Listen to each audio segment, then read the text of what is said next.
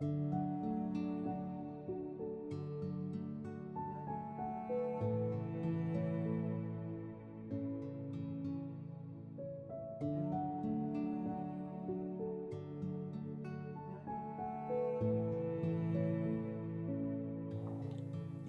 meus irmãos, sejam muito bem-vindos a mais um episódio do podcast do Grupo Variável. Aqui é Mayonara Assis e hoje daremos continuidade ao estudo do livro Amor, Imbatível Amor, pelo Espírito Joana de Ângeles, psicografia de Divaldo Franco. Refletiremos sobre existências fragmentadas. Neste capítulo, a benfeitora traz que o ego, utilizando-se de técnicas para mascarar-se, recorre com frequência a mecanismos sutis quando se vê defrontado pelo dever de assumir responsabilidades que se derivam dos atos incessados, tais como transferência de culpa e autopunição. No caso da transferência de culpa, é mais fácil, racionalmente, fugir para a inocência e a fragilidade, direcionando acusações a outra pessoa, do que enfrentar-se. No caso da autopunição, ela é um recurso castrador e infeliz, utilizado como anestésico para consciência e liberação de um conflito, mesmo que gerando outros. Desde a infância mal vivida, as pessoas reprimem os sentimentos e procuram viver conforme os estereótipos convencionais, impedindo a autorrealização, o enfrentamento lúcido e a coragem para assumir responsabilidades.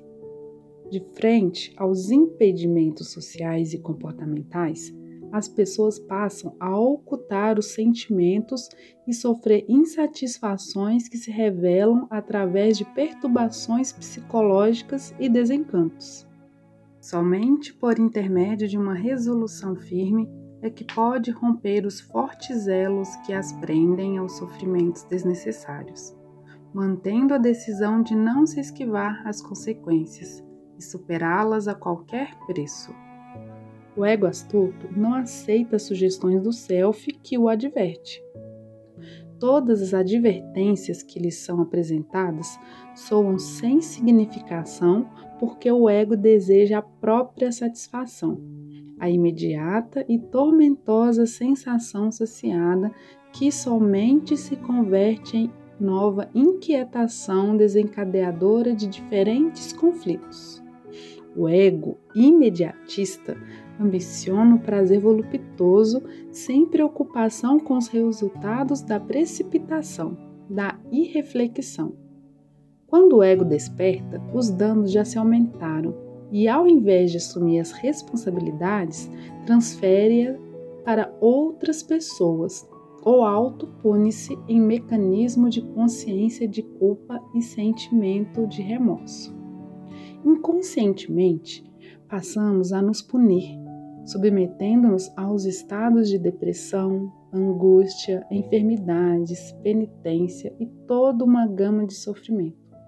A culpa é resultado da raiva que alguém sente contra si mesmo, voltada para dentro em forma de sensação de algo que foi feito erradamente. Lentamente, porém, o remorso gera o fenômeno de identificação do erro mas não se faz acompanhar de coragem para conveniente reparação, transferindo para os arquivos do espírito o conflito em forma de culpa. Reprimir a culpa, tentar ignorá-la, é tão negativo quanto aceitá-la como ocorrência natural, sem o discernimento da gravidade das ações praticadas.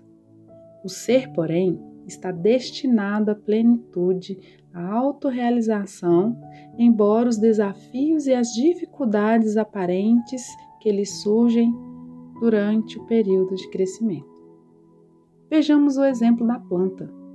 A semente, ao germinar, rompe com as suas barreiras, desenvolvendo todos os conteúdos que a tipificam. Nessa ruptura, desabrocha o fatalismo biológico que a conduz à totalidade. Os valores psicológicos manifestam das experiências humanas vividas antes. Apresentando-se como tendências e conflitos, frustrações e egotismos, que se expressam no ser como recurso de segurança. Os impulsos egóicos remanescentes dos instintos básicos devem ceder espaço às realizações conscientes, à diluição das mazelas e angústias, identificando a própria realidade. Como resultado, não é lícito culpar as outras pessoas, menos ainda manter a atitude autopunitiva.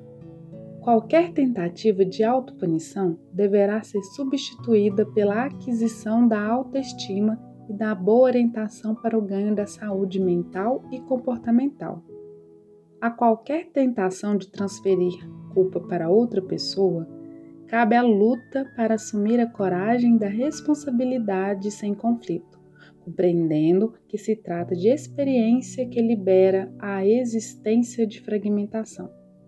A Joana finaliza o capítulo informando que essa atitude mental e de comportamento ético libera o germe de vida superior, que também se encontra em todos os seres humanos que são portadores de vida e de bênçãos. Com isto, encerramos o episódio de hoje. Na semana que vem falaremos sobre a busca do sentido existencial. Paz e bem para vocês e até a próxima!